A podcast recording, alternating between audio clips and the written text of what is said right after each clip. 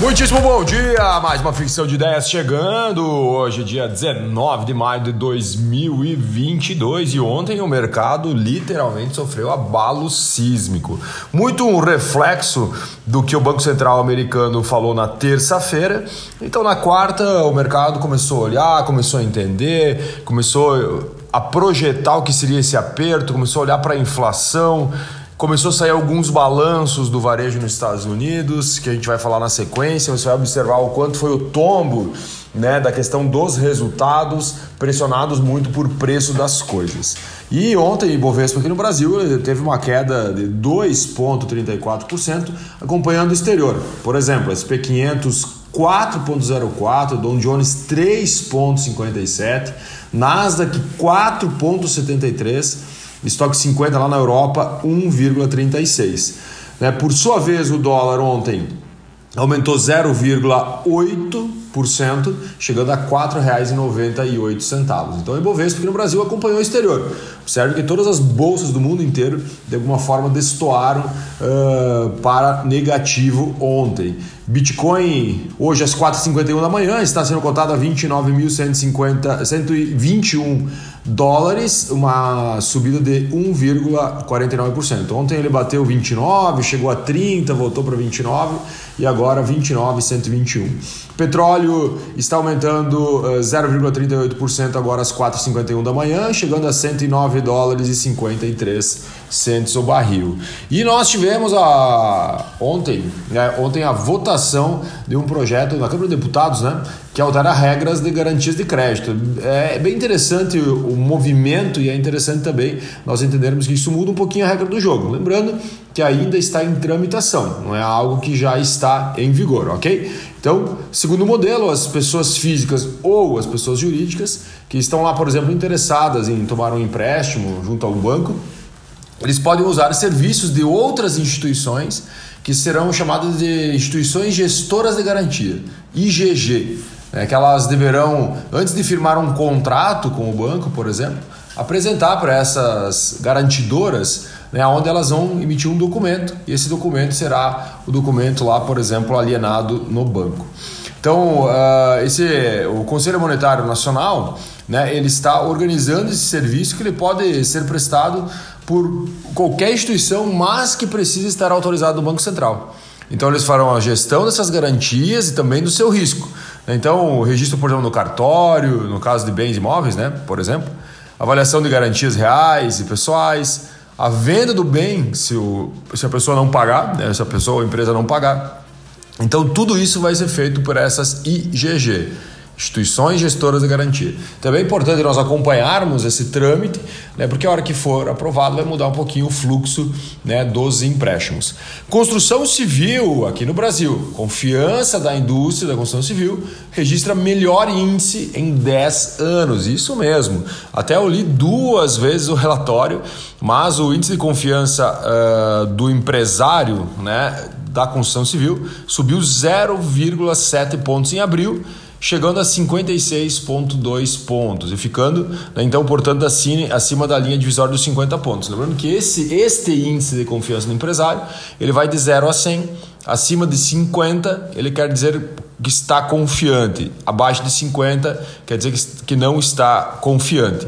Então, então como ele está com 56,2, né, ele chega ao maior índice desde 2012, onde nós tínhamos chego lá em 2012 em 61 pontos. Conforme né, a CNI, esse dado é muito sustentado pela expectativa positiva para os próximos seis meses. Né? Então, existe uma avaliação mais macro da, do setor de construção civil, da incorporação, aonde que nos próximos seis meses há de ser uh, positivo. Ok? Eu devo trazer mais informações aí amanhã, talvez na semana que vem, para a gente uh, falar um pouquinho mais né, sobre a construção civil e também esses índices que estão vindo aqui com otimismo. Geada pode atrapalhar a nossa economia aqui no Brasil? com certeza total. O frio no Brasil ele pode representar algumas perdas significativas, então por isso que é muito importante nós acompanharmos. Né? A gente pode observar que as temperaturas caíram de forma uh, exponencial e podendo trazer assim junto algumas interferências climáticas né? na questão das nossas culturas. Então é muito importante nós acompanharmos. Se nós tivermos algum tipo de perda, isso pode também atrapalhar o que a gente está chamando né, no mundo de segurança alimentar. No Brasil, lembrando, que ele é muito importante para a segurança alimentar do mundo, até porque hoje nós alimentamos já um bilhão de pessoas. Né? E quando nós temos algum tipo de interfere climática, né? por exemplo, como uma seca, como agora, por exemplo, as geadas, né? faz com que a nossa economia ela tenha um, um, sofrimento um pouquinho acima da média do mundo, porque nós dependemos muito do tempo, do clima, para conseguir produzir os nossos produtos. Uh, no cenário internacional, né, literalmente não está fácil para ninguém. Né? A inflação no Reino Unido disparou para a maior alta em 40 anos. Né? Agora no mês de abril, 9%, né? com principalmente, novamente, né? aumento dos alimentos e das energias, né? como os combustíveis, que é o caso que a gente fala muito aqui no Brasil. Então, esse aumento das energias e dos alimentos fez com que agora no último mês né, nós tivéssemos uma elevação de 2,5% na inflação. Ou seja, isso é uma inflação histórica. Né? Nós estamos acostumados aqui com inflação, por exemplo, de dois dígitos, mas essa galera lá não está. E o bacana é que o mundo, né, por exemplo, como os Estados Unidos, né, porque o Banco Central americano ele está batendo muito forte na questão dos juros, porque eles não passam por grandes crises inflacionárias. Nós estamos acostumados a dois dígitos, mas os caras lá nos Estados Unidos, por exemplo, é 2%, 1%, meio por cento, 1,5% de repente você começa a olhar em dígitos próximos a 2%. Isso acaba fazendo com que essas economias, que jogam muito mais cartas né, na mesa, no sentido de dinheiro, elas são mais ricas, elas têm mais dinheiro para dar fluxo, são mais consumistas, como é o exemplo, por exemplo, do, como exemplo dos Estados Unidos, faz com que quando ele freia uma economia, freia o mundo inteiro, como você está observando nesse momento. E a inflação ela derrete o varejo, né? Então o varejista, por exemplo, a Target, né? eu peguei aqui dois exemplos, Target e Walmart. A Target ontem ela perdeu 23%, deixa eu ver se eu notei, 22% das ações ontem, simplesmente porque custo de frete mais caro remarcação estão mais altas, venda abaixo do esperado, né? principalmente de, de alguns itens como televisão, bicicleta, que são valores, são valores um pouquinho mais expressivos. Então tu começa a observar assim que o varejo bate e ao mesmo tempo quando ele bate, ele acaba recuando os balanços das varejistas, né? porque são as primeiras que sentem. E outro, por exemplo, a Target perdeu 22% de valor do mercado. A Walmart, por sua vez, foi aqui no, no, na análise de, dos últimos dias, dos últimos cinco dias, o Walmart perdeu 20,31% de valor também de mercado. Por quê? Relatórios, balanços saindo e muitos indicadores estão apontando para baixo. Finlândia e Suécia oficializam candidatura à OTAN. Né? Ontem, então, eles encaminharam o documento, oficializaram então a sua intenção de entrar para a OTAN. É óbvio que agora nós temos a, a Turquia colocando um pouquinho de água no chope, né, por algumas questões que nós já falamos durante a semana.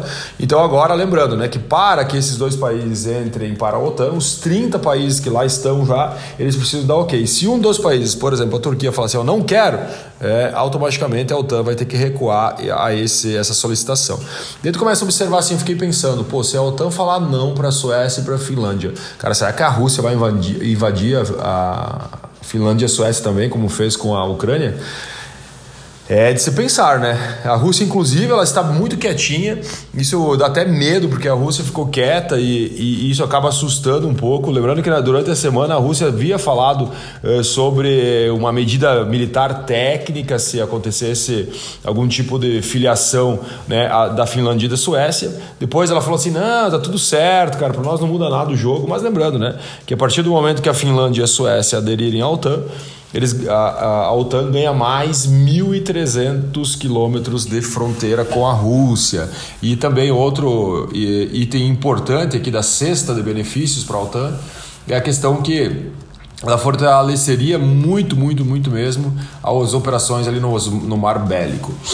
E a Rússia jamais será a mesma, né? Isso tem que deixar claro, né? Porque, cara, muita coisa assim eu estou acompanhando um pouquinho mais agora, porque o que está interferindo muito no mundo é isso, né? Então a Rússia jamais será a mesma, ela está ficando isolada nas suas verdades. Né? A União Europeia ali planeja um investimento de 30 bilhões de euros para abandonar os combustíveis fósseis da Rússia, isso até 2030. Mas de qualquer forma já estão fazendo movimentos, né? Como a gente já viu, a gente já falou aqui diversas vezes. Né? Os investimentos elas incluirão infraestrutura de gás, infraestrutura de petróleo e muito, muito investimento em energia limpa. Então a Rússia, assim, eu acredito que vai ser muito difícil a Rússia voltar a ter a economia que ela tinha né, ah, lá no passado. Google quebrou, isso mesmo, Google, o Google quebrou na Rússia. Né? O Google teve suas contas apreendidas na Rússia e ele teve que ele, ele está declarando insolvência. Ele falou, pô, não tenho como pagar as contas, né? Vocês tiraram meu dinheiro e agora não tenho como pagar funcionário, fornecedor, né? Eu não consigo honrar com nenhum dos meus compromissos. Então o Google possivelmente aí vai declarar falência, né? Ou por insolvência na Rússia.